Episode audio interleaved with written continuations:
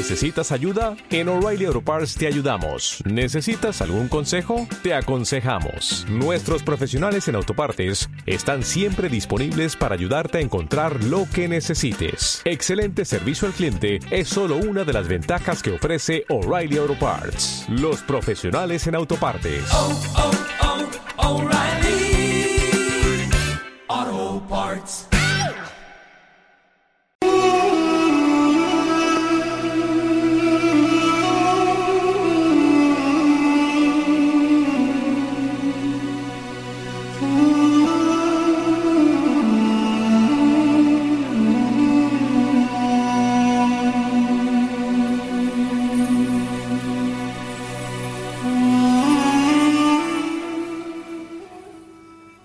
Sí, bueno, con esta música para llevar mucha paz y armonía a vuestros corazones, ¿eh?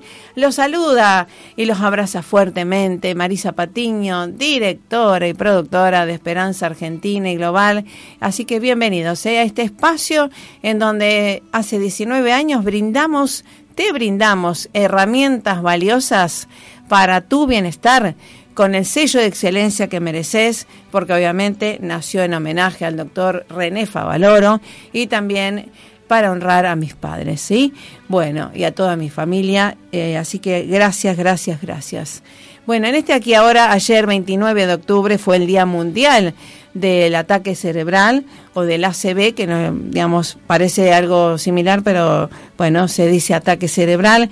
Así que por eso siempre uno que anda tanto con el cerebro, con las neuronas y demás conectadas, a veces otras no tanto, vamos a hablar de eso, ¿no? Cómo prevenir, cómo tener en cuenta todas las ciencias del cerebro y sobre todo las ciencias básicas y también las aplicadas a nivel eh, de medicina, de atención clínica y médica.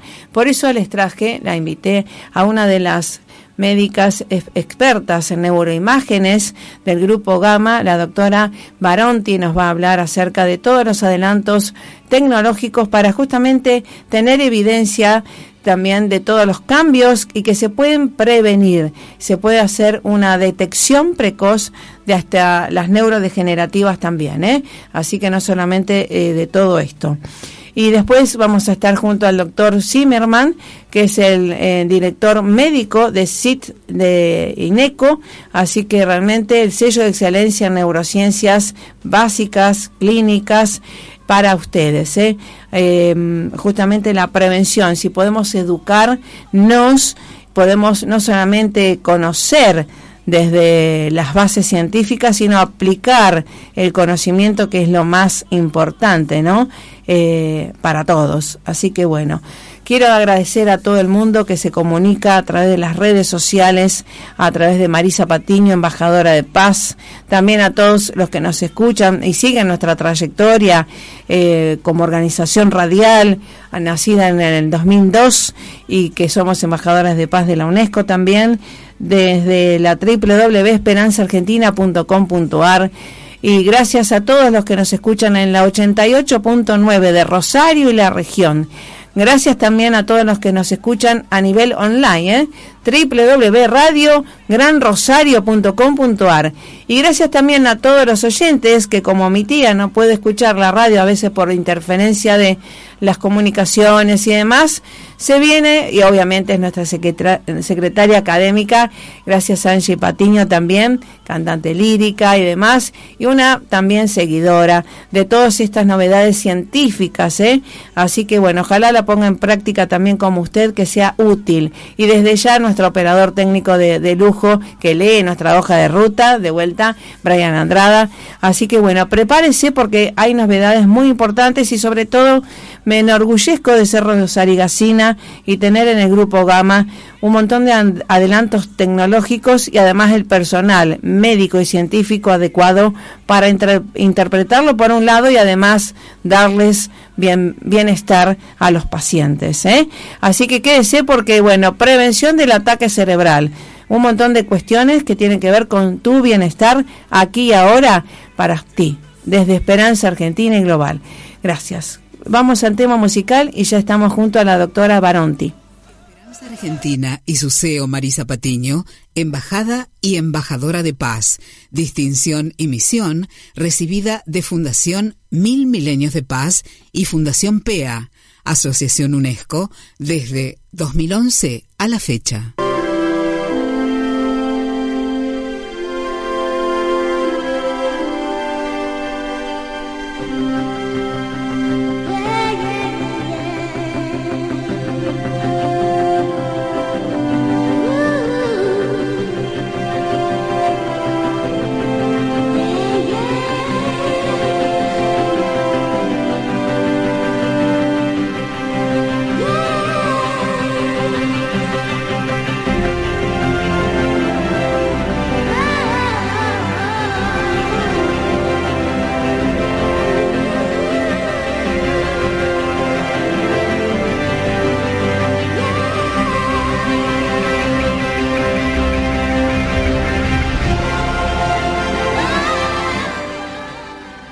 Bueno, con esta música, por supuesto, siempre en alza, ¿verdad? Y poniendo en valor siempre las ciencias básicas y las aplicadas al bienestar del paciente. Obviamente ya es un ejemplo de esto, de profesionales jóvenes que tenemos acá en el grupo Gama y esto de eh, la neuroimagen, ¿no? Así que le doy la bienvenida a la doctora Baronti. ¿Cómo estás, eh, doctora? Hola, Marisa.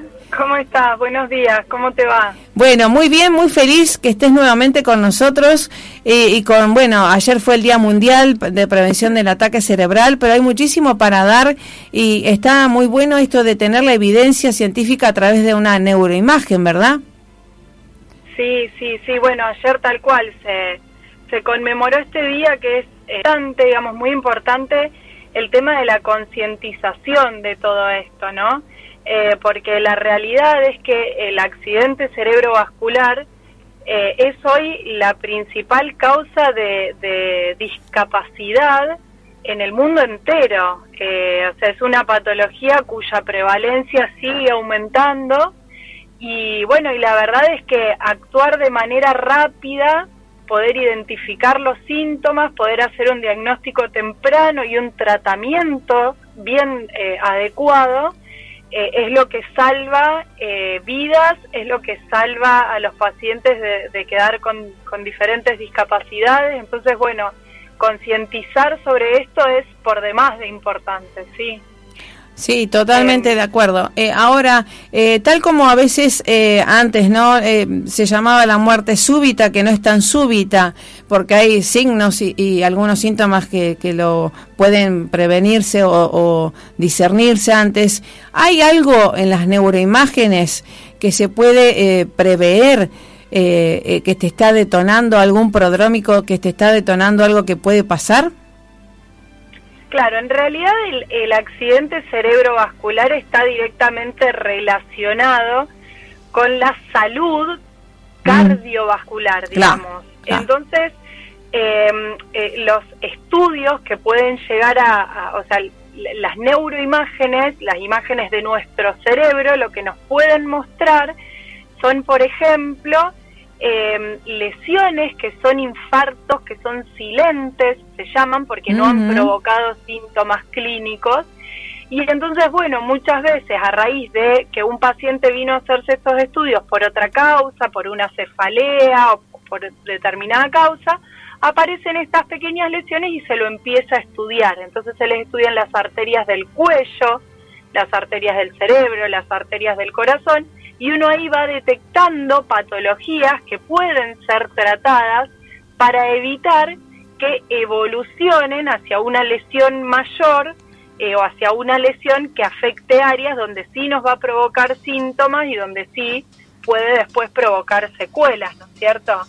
Em, nosotros eh, en el grupo Gama trabajamos de manera transdisciplinaria en esta patología y en, y en todas las patologías tenemos se ha conformado un, departamento de neurociencias con todos los servicios que la componen.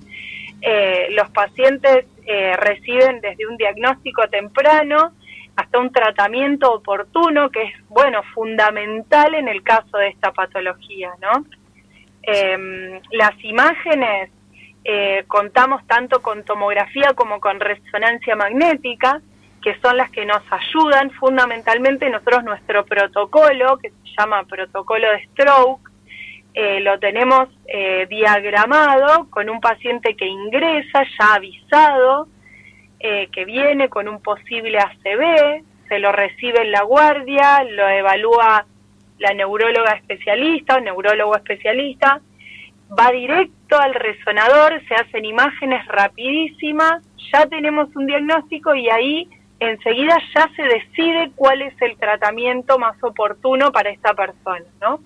Exacto. Eh, realmente hay que actuar con mucha rapidez, eh, pero por supuesto también esto, ya hablando de la patología, ¿no? Del evento cerebrovascular.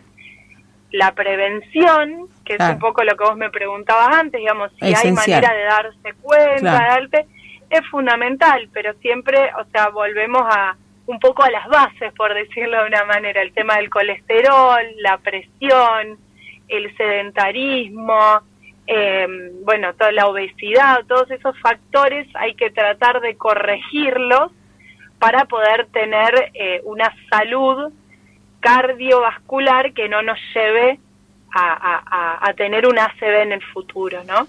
Exacto, exacto. Y estoy pensando ahora en esta pandemia, ¿no? En donde los niveles de estrés, hacinamiento, sensación de soledad, a veces, eh, a veces se parecía algo tan inofensivo el estrés y vemos que a veces eh, es el detonante de, todas las otras patologías. Sin duda, la pandemia, bueno, nos enseñó muchas cosas, pero también nos puso, sí, en niveles de estrés que, bueno, lógicamente ninguno de nosotros eh, eh, había, o sea, la mayoría, la mayor parte de los que vivimos esta pandemia no, no habíamos transitado otro evento así en nuestra vida. Eh, por un lado el nivel de estrés tremendo, estrés, angustia, o sea, soledad, todas esas cuestiones que son por demás de importantes.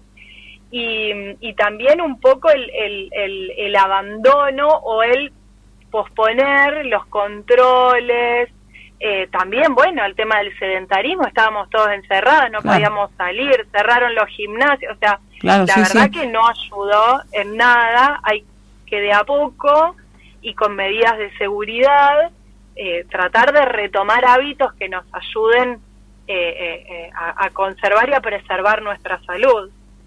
Tal cual, tal cual. Y hablando justamente esto de hábitos, qué, qué buena este, escuela no fue esta pandemia, porque los padres tenemos que ser los líderes del equipo, ¿no? De los ejemplos a seguir, claro, por los hábitos que no decimos sino hacemos.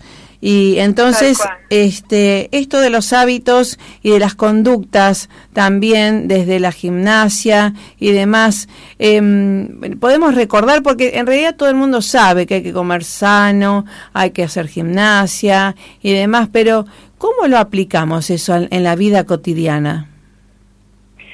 Y es que en realidad uno lo que lo que tiene que tratar de hacer, y sobre todo en esta época donde llegamos al verano y todos queremos agarrarnos de dietas mágicas, Exacto.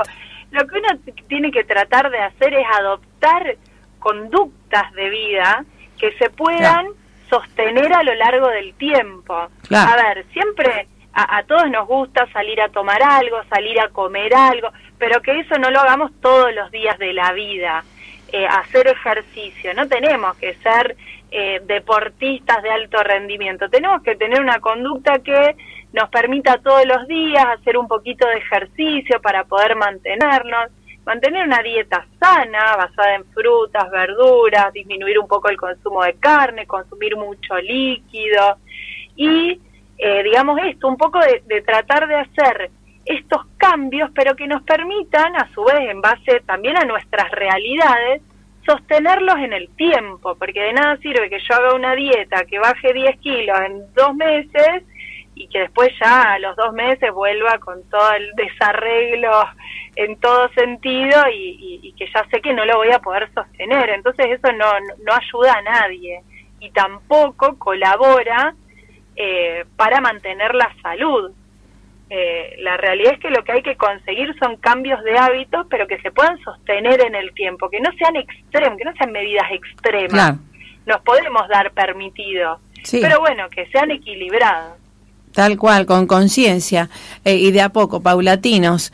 Em, estoy pensando eh, también en amiguitas mías eh, que de siete años, ¿no? Eh, criaturas que han padecido la, la pandemia, ¿no? Con ataques de ansiedad, comer tanto dulces y, bueno, y, las madres están afligidas. para los chicos fue fue tremendo, Marisa. Yo en casa tengo tres niñas pequeñas y, mm, y la verdad que uno al principio es como que a los chicos no se los miraba mucho, porque uno a los chicos, bueno, les da alguna actividad y después nos empezamos a alarmar todos con, con el tema de, de, esto. Primero estaba todo cerrado, los chicos no podían salir, cerraron no solo los colegios, sino también toda la posibilidad de actividades extraescolares, clubes, actividades deportivas. estaban encerrados con todos los dispositivos electrónicos a su disposición, con muy poca posibilidad de hacer ejercicio, eh, digamos, el tema de la dieta y del ejercicio y de alejarse de las pantallas en los chicos también es muy importante. Es muy importante para su salud y para su desarrollo neurológico y físico. O sea, son personas que están en una etapa de crecimiento que es impresionante, que todo lo absorben y que realmente es muy importante poder eh, poder eh, explicarles y que ellos traten de adoptar estas conductas desde temprana edad. Entonces uno después no tiene que andar corrigiendo. Claro.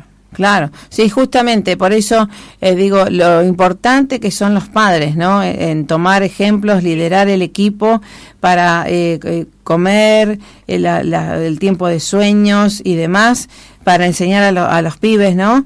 y, que bueno, se sepan manejar también después eh, cuando son adolescentes o jóvenes en las salidas.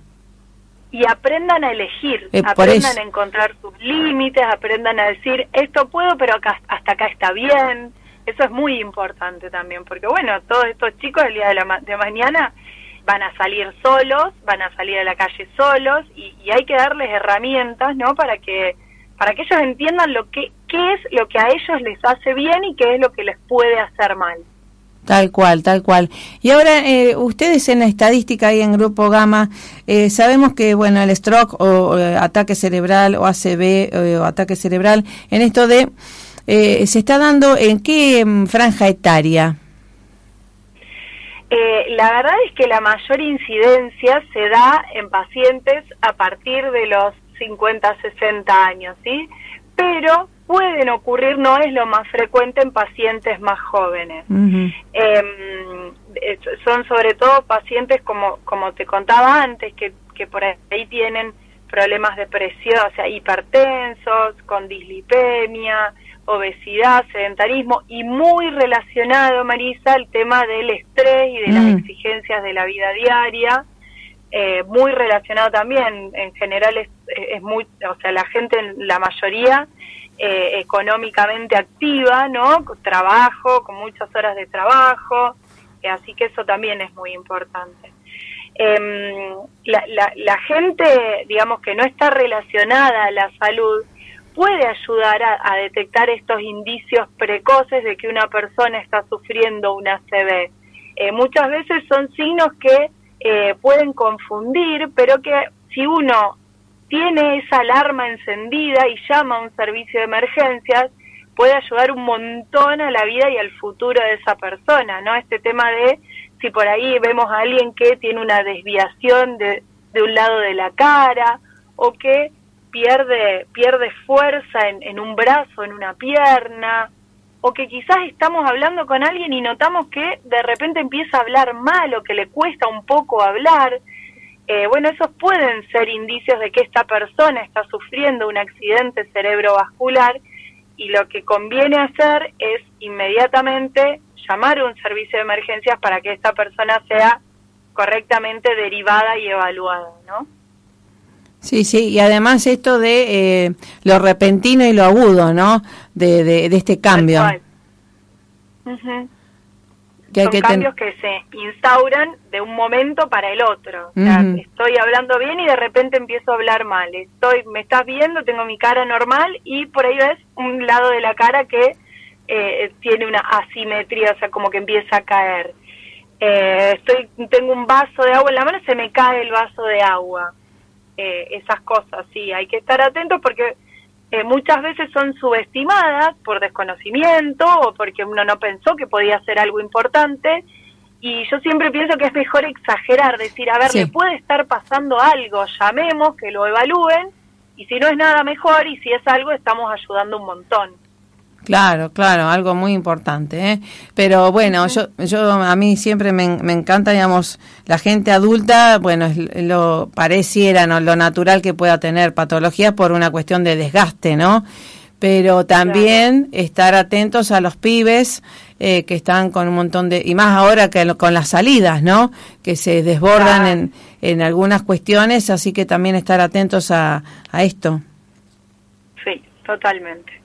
Así es. Así es. Así que bueno, y hablando del tema de las neuroimágenes, ¿no? Ahora la resonancia, todo, todo lo que se viene eh, desde las neurociencias eh, nos, nos entra al maravilloso mundo del cerebro, ¿no? Eh, y que por ahí me estaban preguntando oyentes también, dice, ¿se puede ver desde la neuroimagen las emociones y demás? ¿Las qué, perdón? Emociones.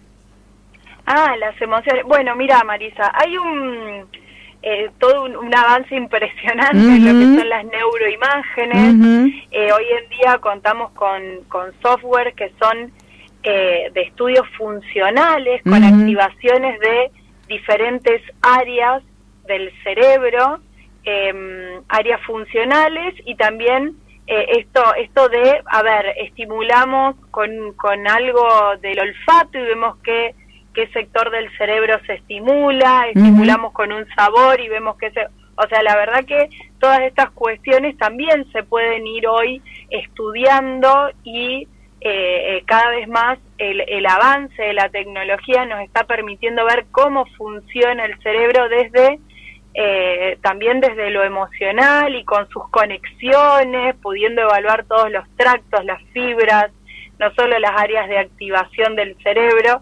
Así que sí, sí, son estudios que, eh, como te digo, eh, todo viene avanzando y profundizándose cada vez más y, vamos pudiendo tener eh, un montón de información que antes no, no se disponía, ¿no? Así es, el doctor Damasio nos enseña esto de la huella emocional en el cerebro, ¿no? Y que por eso digo, qué bueno tener la herramienta para evidenciar estos cambios de las emociones y cómo afectan también al cerebro eh, eh, morfológicamente. Claro, sí, sí, eh, sí, tal cual, es muy importante y muy interesante por sobre todas las cosas. Tal cual, tal cual. Eh, porque bueno, y también tenemos algo que eh, tengo gente con Parkinson que puede estar escuchando también, y tenemos eh, la detección precoz a través del grupo Gama también y tu servicio, ¿no? Sí, nosotros en el servicio de neuroimágenes del Grupo Gama contamos, bueno, como te contaba antes, no solo con lo que es tomografía y resonancia estructural y funcional, sino también el servicio cuenta con eh, medicina nuclear, donde podemos hacer estudios eh, para el diagnóstico precoz de enfermedad de Parkinson. Esto, este estudio se llama PEC cerebral controdat. Eh, la verdad que estamos, o sea, desde que empezamos con todo esto, estamos teniendo muy buena, muy buena experiencia. los profesionales que nos derivan a sus pacientes, los neurólogos especializados en trastornos del movimiento, eh, están muy conformes con los resultados porque también los ayuda a ellos a poder ponerle eh, un, nombre y apellido a esta patología que está teniendo el paciente y en base a eso poder elegir el tratamiento. Em, entonces, eh, la verdad que sí, eh, es, es, un estudio que ayuda mucho en el diagnóstico, sobre todo en estadios precoces. y bueno, eso siempre va de la mano de, de, la elección del mejor tratamiento, ¿no? Más adecuado y en tiempos más, eh, más tempranos de la enfermedad. Sí, sí, tal cual. Y además con esto de la expectativa de vida de más años, eh, que obviamente que también el, eh, la, la, funcionalidad del cerebro también acompañe, ¿no? No solamente te cumplir años, sino que calidad de vida, ¿no? Totalmente, totalmente. No, no necesitamos solo vivir más, sino vivir mejor. Exacto. así es. Ah, exactamente. Y lo bueno es que tenemos, eh, uno es orgulloso de este eh, grupo Gama, de Rosario y demás, y de tu servicio como docente, también como investigadora, como médica, experta también, porque no solamente hay que tener las máquinas, ¿verdad? Sino que hay que tener profesional idóneo como vos para interpretar y dar una respuesta al paciente. Bueno, muchas gracias Marisa por todo lo que me estás diciendo. Sí, nosotros tal cual, la tecnología es fundamental, pero también la inquietud, el interés, eh, eh, las ganas de poder, con todo esto que tenemos, eh, ir haciendo avances y, e ir viendo de qué manera podemos seguir aportando para los diagnósticos tempranos, los tratamientos oportunos, bueno, eso que, que es lo que a nosotros nos, nos incumbe, ¿no es cierto? Tal cual, tal cual. Y antes de ir, me rememora las noticias a veces que no veo, pero bueno, a veces te llegan. Eh, esto de el cerebro y la violencia. Algún día vamos a tener que dar esto, las neuroimágenes de personajes violentos, eh, que hay un hay una eh, morfología, ¿no? Y el cerebro, digamos, de los pacientes con este tipo de características puede mostrarnos algunas alteraciones estructurales, ¿sí?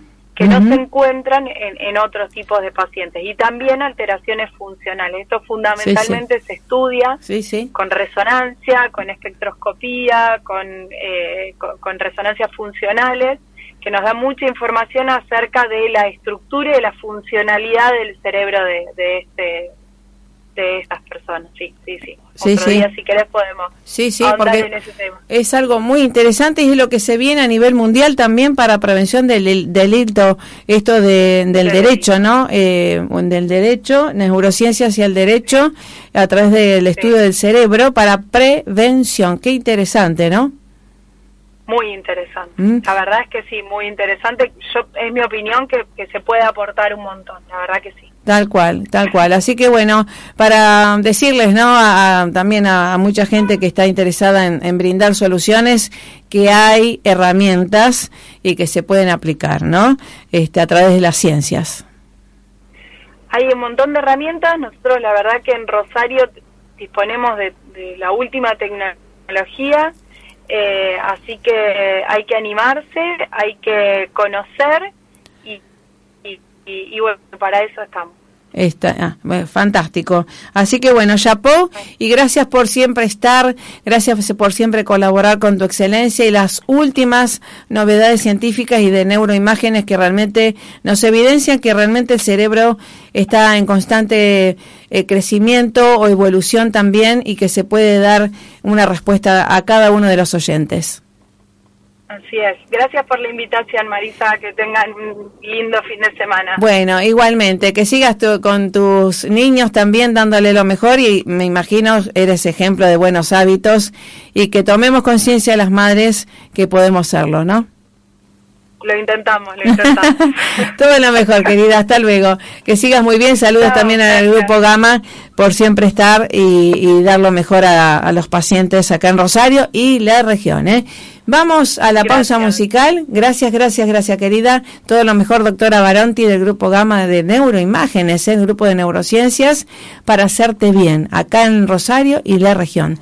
Vamos a la pausa musical, estamos junto a nuestra secretaria académica, quédate porque vamos a estar obviamente junto al cerebro, las ciencias, prevención del ataque cerebral. Ahora vamos a estar junto al director del Centro CITES INECO, de la Fundación INECO, el doctor Zimmerman, dentro de unos minutos. Quédate.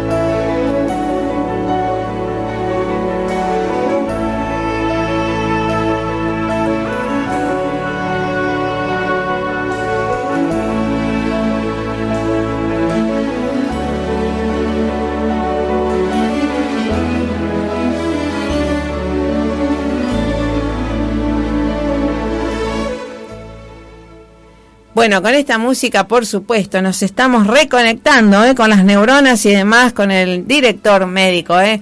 del centro CITES de INECO, el doctor eh, Zimmerman. ¿Cómo le va? Gracias por estar con nosotros, doctor Zimmerman. ¿Qué tal, Marisa? ¿Cómo está? ¿Cómo están todos? Un placer. Bueno, muy bien, muy felices y bueno, es un honor que esté con nosotros em, hablando de su expertise también, de esto de la prevención del ataque cerebral, pero sobre todo esto de las ciencias a conciencia, como decía el doctor Favaloro, y el estudio del cerebro, que es algo fantástico, ¿no? Sí, absolutamente, absolutamente, pero lo más importante en este momento es tener en cuenta de el accidente cerebrovascular, o sea que es importante la concientización para tratar de evitar justamente este flagelo que es una endemia en todo el mundo. Tal cual, tal cual. Y recién estábamos hablando con la doctora Baronti acá de Rosario de las neuroimágenes, ¿no? Eh, ¿Cómo nos evidencian eh, esto de la transformación y morfología del cerebro, ¿no? Eh, cuéntenos y recuérdenos los signos y síntomas cerebral. Sí, en primer lugar es importante tener presente siempre que el, que el accidente cerebrovascular es la primera causa de discapacidad a nivel mundial y segunda causa de mortalidad. Entonces eh, es importante poder reconocerlo, ¿no? Eh, cuando hablamos de los signos y síntomas del accidente cerebrovascular, eh, y también hay que tener presente ciertas cosas para poder saber si una persona al lado nuestro, ya sea familiar o cualquier persona conocida, está sufriendo o padeciendo un accidente cerebrovascular. Para ello hay que tener presente, nosotros hicimos una campaña hace dos años que se llamó El Abrazo. ¿Por qué abrazo? Por habla, brazo y sonrisa. Entonces le tenemos que pedir al paciente que levante las dos manos y vemos si una de las manos, o algún miembro superior cae por debilidad, le pedimos al paciente que eh, realice, que hable, o sea, que diga una palabra, que repite una frase y vemos si tiene algún trastorno articulatorio de la palabra o un trastorno expresivo o comprensivo del lenguaje es decir, si el paciente no puede comprender o no puede decir las cosas. Eh, eh, le pedimos al paciente que sonría y vemos si hay algún en la cara, si hay una simetría facial, porque este es otro signo de un accidente cerebrovascular. Esto es lo que se llama habla, brazo y sonrisa, que la campaña pero también hay que tener presente que un dolor de cabeza de máxima intensidad se ve puede ser es una para ver de una alteración campimétrica, es decir, una alteración para ver hacia un lado en particular eh, del hemicampo visual. Entonces, esto puede ser también otra, otra causa común de, de ACV. Lo importante es poder identificarlo porque cada segundo, cada segundo cuenta, ¿no? Claro. Claro, claro, algo tan importante, esto de y de lo, lo abrupto y agudo que es el accidente cerebrovascular. Sí, esto es una urgencia médica. ¿Por qué? Porque el momento que estamos pensando que una persona está desarrollando un accidente cerebrovascular, hay que hablar una ambulancia y llevarlo de urgencia a un centro eh, que esté especializado para instaurar un tratamiento agudo. ¿Qué quiere decir un tratamiento agudo? Quiere decir la aplicación de una medicación endovenosa para poder disolver un coágulo que está en el cerebro, es decir, un trombo que tenga el cerebro, o directamente la posibilidad de hacer un cateterismo, para poder disolver también este coágulo. ¿Está bien? Y para ello tenemos una ventana terapéutica. Ajá. Muy importante. La ventana terapéutica es nada, nada más de cuatro horas y media. ah, eh, poco tiempo eso. Ajá. ¿Se escucha? Eh, eh, ¿Tiene buena señal, doctor Zimmerman? Eh, ¿Está con buena señal, doctor Zimmerman? A ver. Hola, hola. Hola. Entonces, sí, no se está escuchando muy bien. Yo, los escucho. ¿Me escucha bien? ¿Ahora, ahora me escuchas mejor? Sí, sí, sí ahora, ahora los escucho. Ah, bien, porque se estaba entrecortando eh, por la señal, seguramente. Esto de la ventana terapéutica que estábamos diciendo de cuatro horas, ¿verdad? Cuatro horas y media, exactamente. En algunos casos se puede extender esta ventana terapéutica, pero depende de las características de la CB. Depende de las características y depende también un poco de las condiciones del paciente, ¿no? Claro, el terreno. Bien, ¿cuáles son las causas? el terreno, pero también, sí. Bueno, dentro de las causas es importante saber que el accidente cerebrovascular en un 80% de los casos es prevenible.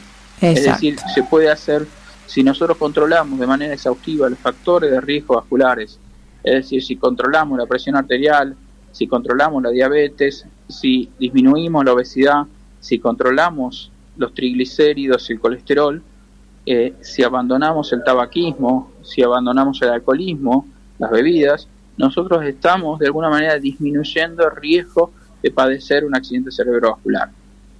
Entonces, esto es muy importante. Hay factores de riesgo que son prevenibles y hay factores de riesgo que son controlables.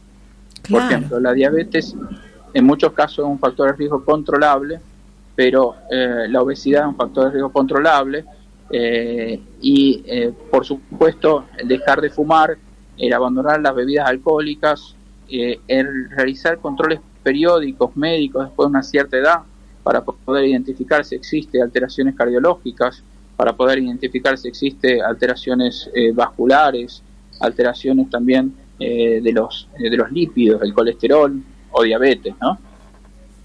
Sí, algo que justamente esto de la diabetes tipo 2, ¿no? o las dos, pero eh, que tiene que ver tanto con los hábitos eh, cotidianos, ¿no? Y sobre todo siempre pienso en los niños y jóvenes. Sí, es importante educar para todo esto, es fundamental, porque si nosotros también comenzamos, si tenemos una vida sana, una alimentación que sea saludable, es fundamental el día de mañana eh, para prevenir estos episodios. O sea, previniendo el accidente cerebrovascular, estamos mejorando la salud global. Eh, porque no solamente se previene una ACV, sino también hay causas de deterioro cognitivo que tienen que ver con trastornos vasculares también. Entonces, de alguna manera también eh, ejercemos una prevención ante factores que son importantes para un deterioro cognitivo, ¿no? Tal cual, tal cual. Ahora, eh, antes creo que se hablaba más de la arteriosclerosis y demás. Ahora, ¿cómo, cómo está eh, eh, ese nivel de eh, patogenia, etiopatogenia? Bueno, en sí, cuando hablamos de arteriosclerosis, eh, primero era algo bastante restringido al hecho vascular. Ahora se sabe que todos los factores de riesgo intervienen de manera diferente, pero de alguna manera se suman, se tienen una, un, un, aditivo, o sea, es exponencial. Por ejemplo, si un paciente fuma y aparte tiene hipertensión arterial y aparte tiene diabetes, tiene hay una, un, índice. Mm. Este índice se eleva y este índice de alguna manera refleja qué posibilidades existe el desarrollo de ACV eh, en este paciente. Entonces, es importante tener en cuenta que la arteriosclerosis, lo que se conocía como esta enfermedad vascular, los vasos sanguíneos no es solamente ni únicamente la causante de una CB, sino que existe, es multifactorial. Esto es lo más importante. Eh, y tiene que ver con la vida saludable, con la vida sana, con los controles periódicos. Entonces, eh, es sumamente importante eh, educar a, los niños, educar a la generación que viene, pero también tener muy en claro cuáles son los signos y eh, poder entender muy bien cuáles son los pacientes que pueden desarrollar una CB, porque si nosotros maximizamos los controles, estamos evitando una enfermedad que realmente es evitable, en, de nuevo, en el 80% de los casos. Qué, importante, ¿no? Esto, y bueno, y pienso, ¿no? En la, en la pandemia, las secuelas que ha traído, ¿no? Eh, esto de la inflamación crónica de bajo grado, ¿no? que es la, el, caldo de cultivo de tantas patologías. Sí, en realidad lo que se ve muy bien, nosotros eh, hicimos un estudio, eh, yo estuve 15 años viviendo en Alemania, eh, trabajo todavía en el Hospital Universitario de Hamburgo, donde soy neurólogo invitado. Hola, ¿me escuchás? Sí, perfecto. Hola, hola. Perfecto, ah, escucho. Sí. Y, y, bueno, entonces nosotros hicimos un trabajo por la pandemia, de qué manera afectó eh, la pandemia de COVID-19 al accidente cerebrovascular, a la incidencia del accidente cerebrovascular. Entonces vimos que básicamente hay tres factores que aumentaron en los pacientes con accidente cerebrovascular. Primero, que muchos de los pacientes en todas partes del mundo se quedaron en su casa porque tenían miedo de desarrollar una consulta a un establecimiento de salud por el riesgo de contagio de COVID-19. Otra de las causas también es que eh, el mismo COVID-19 en muchos pacientes sanos porque tiene un efecto vascular, originó fenómenos protrombóticos y originó Mm. accidente cerebrovascular. Wow. Entonces, también fue una causa de aumento del accidente cerebrovascular el tema de COVID-19. Y por último, el aumento de sedentarismo, de estrés, originó también algunas situaciones de riesgo, por ejemplo, el consumo, consumo excesivo de alcohol, el mayor tabaquismo, el sedentarismo, el no salir de sus hogares, que también desgraciadamente son factores de riesgo para el desarrollo de ACV. Entonces, lamentablemente, estos dos años, en estos dos años, aumentó el riesgo y aumentó el número de accidentes cerebrovascular debido a la pandemia de COVID-19. Sí, sí, y además algo asombroso, ¿no? Que también eh, había aumentado el, las compras en, de harinas y de azúcares, que obviamente es el enemigo eh, ultra de, de todo esto, ¿no? Sí, sí, sí, sí, absolutamente. Porque, a ver, la conducta cambió, nuestra forma de vida cambió. Claro. O sea, eh, se suspendieron las actividades al aire libre, se suspendió también, eh, lo cual es lógico para Sí. prevenir el COVID, pero por otra Sí, sí. parte, incrementaron, desgraciadamente, el riesgo de padecer una CB. Tal cual. Sí, lo importante es que, eh, digamos, con lo que tengamos, yo siempre digo, con si no podemos salir al aire libre, eh, hagamos una vueltita a la mesa, ¿no? O bicicleta fija, lo que fuera, pero cuando se tiene el hábito, se lo continúa, me parece. Por eso es eh, indispensable, esencial, focalizar en, en la educación en hábitos saludables. Sí, pero vos sabés, Marisa, que todo esto, el encierro, Sí. también genera una situación de bastante incertidumbre la Claro. pandemia. Sí. Entonces, hubo una afección a nivel emocional. Cuando Claro. hay una alteración emocional y mucha gente se retrae y no puede continuar con una rutina diaria, desgraciadamente Ah, sí, ahí se va la señal. ¿Se va la señal? ¿Lo llamamos de vuelta? Ahí estás, estás, eh, doctor Zimmerman. Sí, cuando... eh, se suma. Ahí está. Hola. Hola. A ver. Hola, yo te escucho perfectamente. Ah, bien. eh, la última parte no te escuché. Se Sí, fue si la querés, señal. Sí.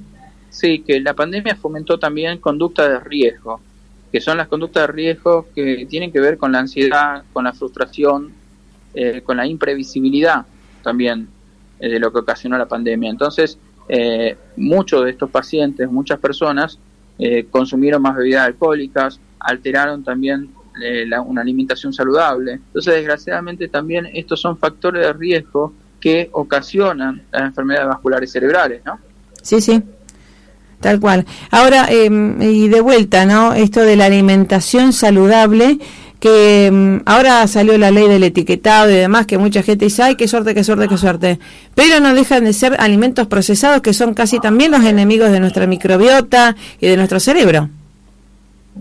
Bueno, pero esto realmente es un puntapié inicial para poder saber exactamente qué es lo que estamos comiendo. Vos sabés que el etiquetado frontal en todas partes del mundo, en los países desarrollados, está presente hace más de 10 años. ¿no? Sí, sí, bueno, por lo menos algo hemos avanzado. Exactamente. Eh, mira, Marisa, yo no sé, eh, perdón, pero se corta mucho la señal. Si me pueden hablar a mi teléfono eh, fijo, para mí es mucho más fácil porque me están hablando por WhatsApp. Yo en este momento vengo de dar una jornada en Córdoba. Sí. Estoy en Córdoba y probablemente Ah, bien, bien. por eso se, Bueno, se corte tanto sí, la señal, porque me están hablando por WhatsApp. Sí, sí. Eh, ahora se escucha perfecto, ¿sí? Cuando eh, se corte nuevamente, eh, si no me envías por mm, por WhatsApp el número y te nos comunicamos nuevamente. Ahora perfecto, se escucha. Y ahora re- eh, retomando esto de la alimentación y, y justamente ahora van- vienen las despedidas de año y demás, ¿qué le diríamos a los padres para que le enseñen con el ejemplo a los hijos? Fundamentalmente hay hábitos que son saludables, hábitos que tienen que ver con la práctica de deportes, evitar el sedentarismo, con lo que estábamos hablando recién, una alimentación saludable, con realizar controles periódicos médicos, con realizar análisis laboratorio, de laboratorio completo cada cierto tiempo, eh, sobre todo también con concientizar, sobre todo con enfermedades prevalentes que son evitables, como el accidente cerebrovascular, saber de qué se trata, hablar con sus hijos, eh, también hablar con sus padres, ¿no? Eh, esto es fundamental, es tener presente. Eh, yo formé parte de la campaña en el 2018 del accidente cerebrovascular en Alemania, entonces eh, las cosas que se hacían eran salida a la comunidad, era tener un rol mucho más activo. En, en, determinado momento se veía, por ejemplo, una imagen, una neuroimagen de cerebro, una resonancia magnética en un cartel en el medio de la ciudad en Hamburgo y con un, con un letrero que decía mientras todos ven acá una nuez, nosotros vemos un accidente cerebrovascular. Entonces hay que hacer campaña de concientización, pasa por las políticas de salud. Entonces hay que tener presente que tenemos que ser muy agresivos con políticas de salud, sí. porque desgraciadamente el accidente cerebrovascular no es eminentemente una enfermedad de adultos mayores, de ancianos, como se piensa, eh, tal cual. puede afectar puede afectar a toda la población. Entonces, hay que actuar en consecuencia. Y si tenemos en cuenta que el accidente cerebrovascular en el 80%, nuevamente lo repito, es prevenible, que el accidente cerebrovascular es curable, hay un tratamiento, es tratable, y que el accidente cerebrovascular es rehabilitable, se puede recuperar, es importante. Con esas tres premisas, estamos de alguna manera poniendo sobre la mesa la importancia de poder actuar rápidamente, de poder también de alguna manera si hubiese un paciente con alguna secuela de accidente cerebrovascular en la familia, de poder rehabilitarlo, porque la rehabilitación eh, del accidente cerebrovascular prosigue a lo largo de toda la vida. No es nada más que eh, dos meses o tres meses de rehabilitación. Después de un accidente cerebrovascular podemos ver un trastorno de la movilidad, un trastorno del lenguaje, afecciones cognitivas, compromiso de la actividad de la vida diaria. Eh, entonces es importante realizar una rehabilitación que sea integral, interdisciplinaria, que sea muy organizada y centrada en los objetivos del paciente. Sí, sí, como todo. ¿eh? Eh, nosotros focalizamos en la prevención y en la educación para la salud, porque después ya, eh, si bien hay terapéuticas eficaces, después ya quedó la secuela, ¿no? Más allá que se pueda moldear, ¿no? esto. Sí, sí, sí, esto es así. Es así, pero hay que actuar en consecuencia en los tres niveles, tanto en la prevención primaria, como decís vos, pero también en la prevención secundaria, porque después de una CB el 17% de los pacientes que tuvieron eh, esta patología vuelven a repetirla. Entonces es importante controlar de forma exhaustiva no solamente los factores de riesgo previo a una CB, sino también en aquellos pacientes que ya padecieron una CB. Porque hay dos pilares de tratamiento. Una es la prevención secundaria, es decir, que esto no vuelva a ocurrir, y por otra parte, la rehabilitación. La rehabilitación que es integral, que tiene que ser llevada a cabo por un equipo interdisciplinario y por una persona que esté dedicada y que o no. Sí, sí, correcto. Vamos a vamos a cortar la comunicación y te llamamos a tu teléfono, ¿eh? Fijo, ¿sí? Vamos a hacer un cortecito musical y te llamamos. Sin problema. ¿Vale? celular. Perfecto. Dale, dale. Gracias, gracias.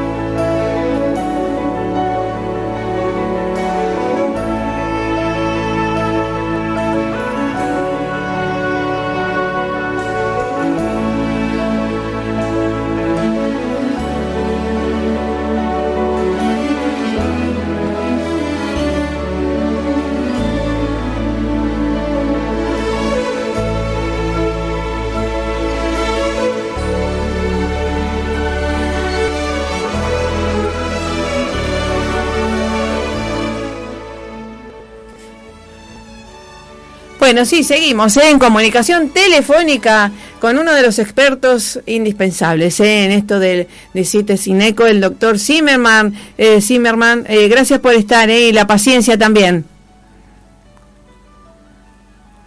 Hola. ¿Me escucha? Hola. Hola, doctor Zimmerman. Vamos a ver si funciona la comunicación telefónica. A ver, a ver. Veamos, vamos a ver, seguimos escuchando música.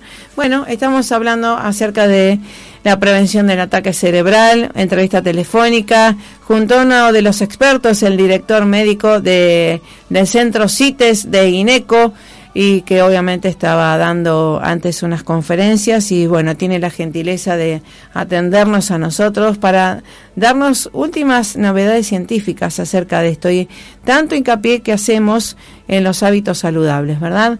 Así que bueno, vamos a ver si Brian Andrada, nuestro operador de lujo, consigue la comunicación telefónica porque está en Córdoba el doctor Zimmerman y bueno, los teléfonos tienen señal, otras que sí, otras que no.